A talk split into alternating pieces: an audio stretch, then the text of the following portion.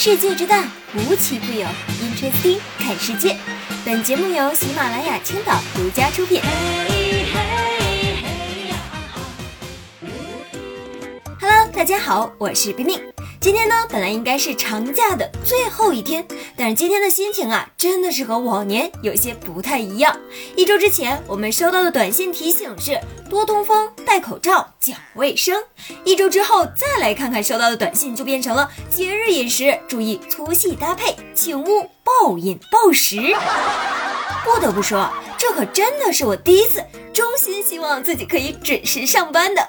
这个时候呢，我特别想念我办公室的那些沙雕同事们，当然啦，也非常想念公司的网速，真的是没有人在家玩游戏跟我抢网的感觉，真的是爽到爆炸。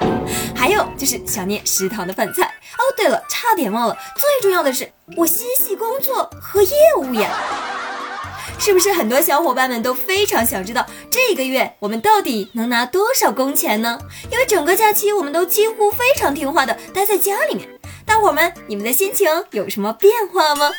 根据澎湃新闻最新公布的调查呢，一个星期以来，总体来看呢，大家的情绪分为难过、焦虑两种情绪，这两个分数比较高，成为了近期全国人民情绪的关键词。其中啊，作为疫情发源地的湖北最感焦虑了，在这个心烦和难过的指标上啊，那也是有目共睹的。咱们呢也别光说着负面情绪，再来说一说正面情绪啊。这个四川、湖南和山东是全国最乐观的三个地方，尤其是四川啊，基本上是最低焦虑、最低恐惧、最高自信的情绪状态。人家天生就是乐观，懂得苦中作乐的四川人真的是浪得虚名啊！我估计这地球上能让四川人真正感觉到很悲观的事情，那也只有是打麻将输了。这一件事儿吧。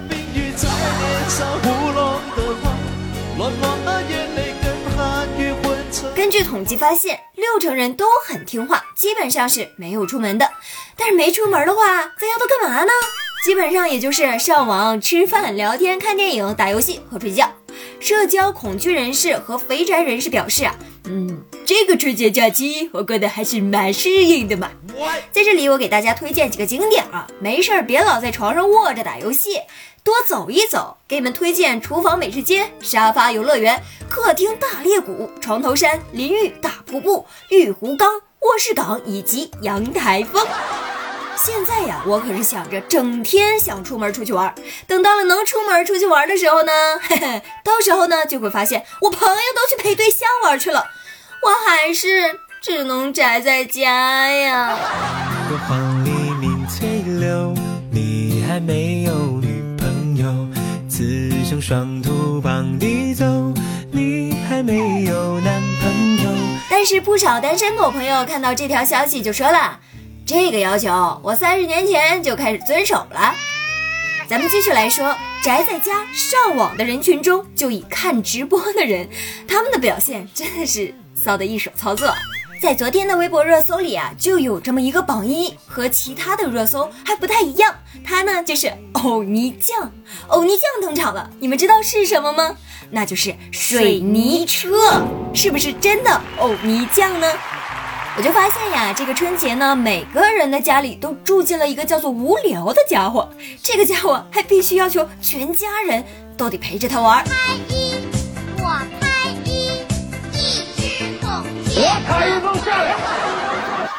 锄禾日当午，睡觉好辛苦。睡了一上午，还有一下午，晚上接着睡，实在太痛苦。上午睡，下午睡，晚上还得睡。今天睡，明天睡，后天还得睡。为国而睡，睡睡平安。宁愿长点膘，也不外面飘。长膘啊是富态，乱飘呢是祸害。劝君守规矩，切记爱自己。我宅家，我骄傲，我为国家省口罩，我为自己省钞票。来，继续睡觉。正所谓宅在家无事干，一天得吃八顿饭，这得胖成什么样啊？懒化妆，忘洗头，客厅卧室十日游。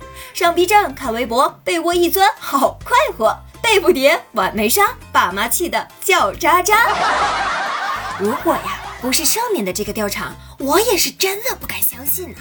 虽然都是一样宅在家里，我们每个人呢都是用的不同的姿势、不同的心情宅着。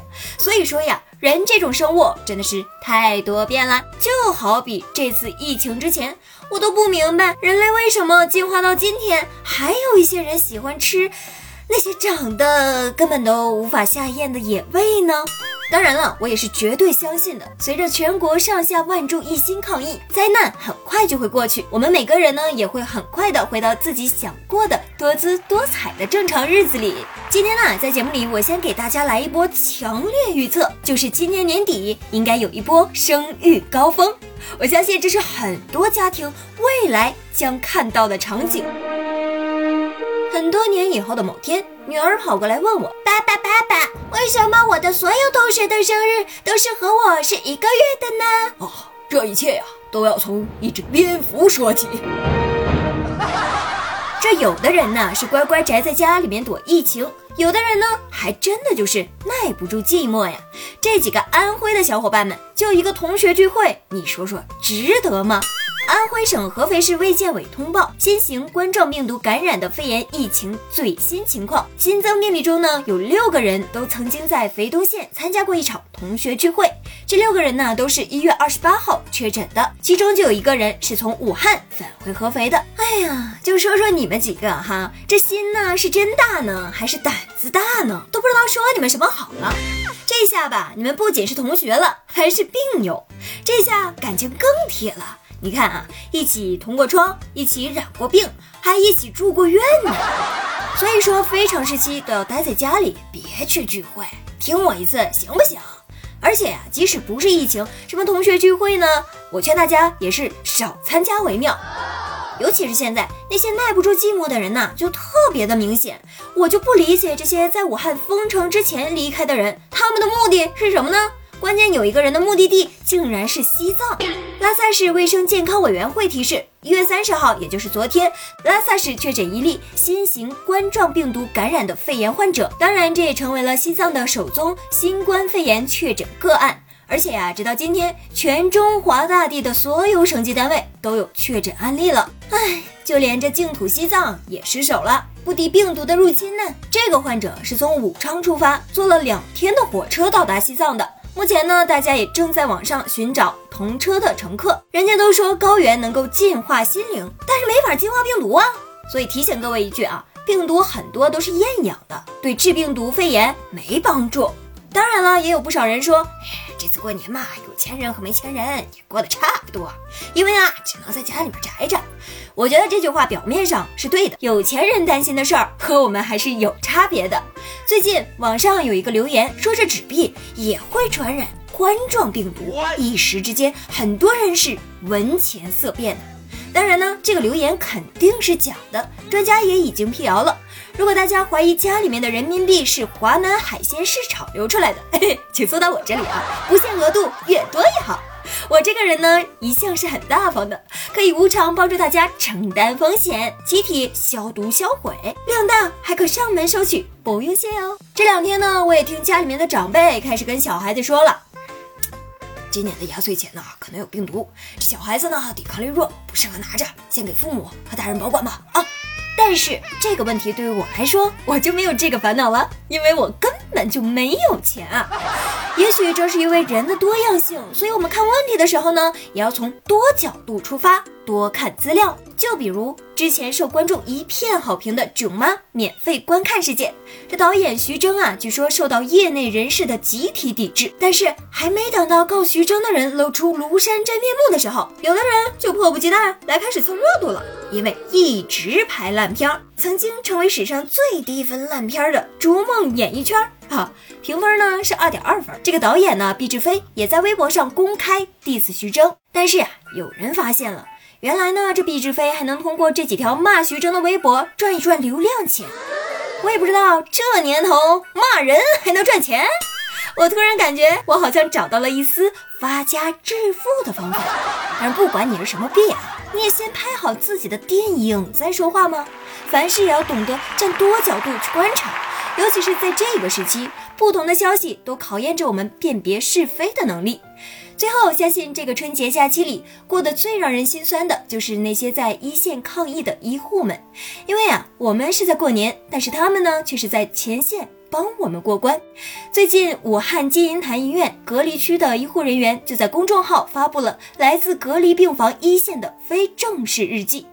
作为最早收治新型肺炎患者的医院，在这个密不透风的地方，他们呢已经值守了将近一个月的时间。话说回来，我们不过也在家才关了十天而已，但是他们呢也已经奋战了一个月的时间了。其实啊，防疫不仅仅是要靠白衣天使，更多的呢还是要靠背后那些默默无名的很多支持的人员，比如作为志愿者送医护上班的司机们。感谢那些奋斗在疫区一线的医务人员、人民警察、防疫人员、人民子弟兵，夜以继日工作的火神山医院工程建设者，以及那些放弃休假连续加班的口罩厂员工。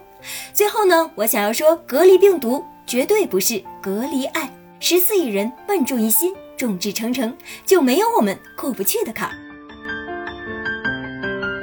好啦，那今天的 Interesting 就到这里了，我们明天不见不散吧。Stay with you 等待着日出，不想说多累多辛苦，总有人会知足。Stay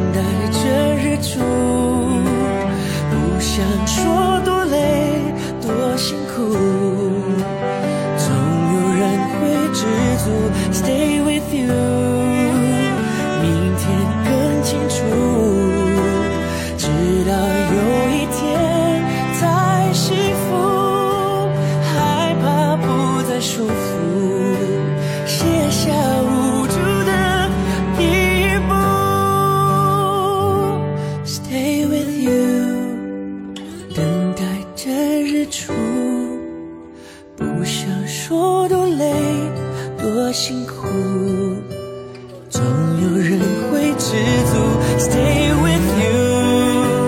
明天更清楚，直到有一天再幸福，害怕不再束缚。